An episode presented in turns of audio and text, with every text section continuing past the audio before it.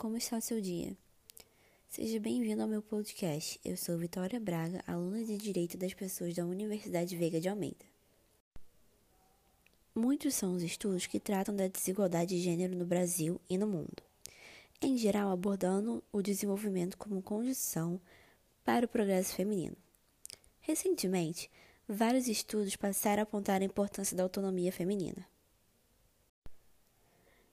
Durante a maior parte do século XX, o Brasil conviveu com os princípios discriminatórios e patriarcais do Código Civil de 1916.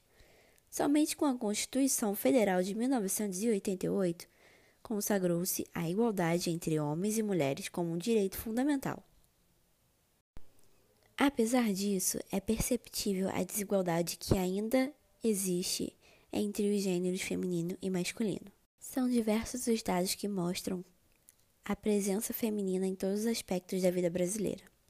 As conquistas femininas aconteceram de forma gradual e progressiva, de maneira quase silenciosa, mas foram efetivas e posicionaram as mulheres para romper com o teto de vidro e atingir o empoderamento no século XXI.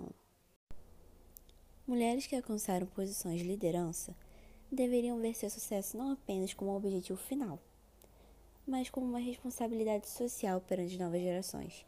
Como são tão poucas mulheres em cargos grandes, cada uma delas deveria se fazer visível dentro e fora de sua organização.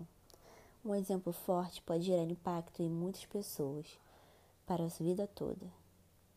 Mulheres respondem por 43,8% dos 93 milhões de brasileiros ocupados.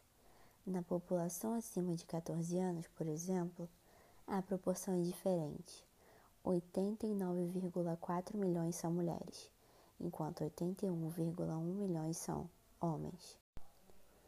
Quando a comparação entre os rendimentos das mulheres e dos homens é feita de acordo com a ocupação, o estudo mostra que a desigualdade é disseminada no mercado de trabalho, embora varie de intensidade.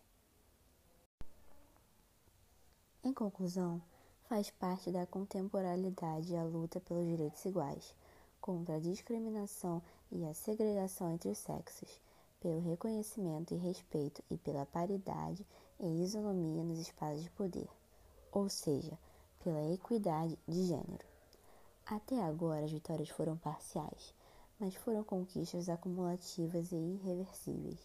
Os indicadores sociais e demográficos apresentados mostram que houve uma redução de algumas desigualdades de gênero e reversão de outras. Porém, ainda falta muito para o Brasil chegar a uma justa e plena situação de equidade de gênero. Esse foi o podcast sobre redução da desigualdade do gênero feminino na cidade. Obrigada por sua atenção e tenha uma ótima semana.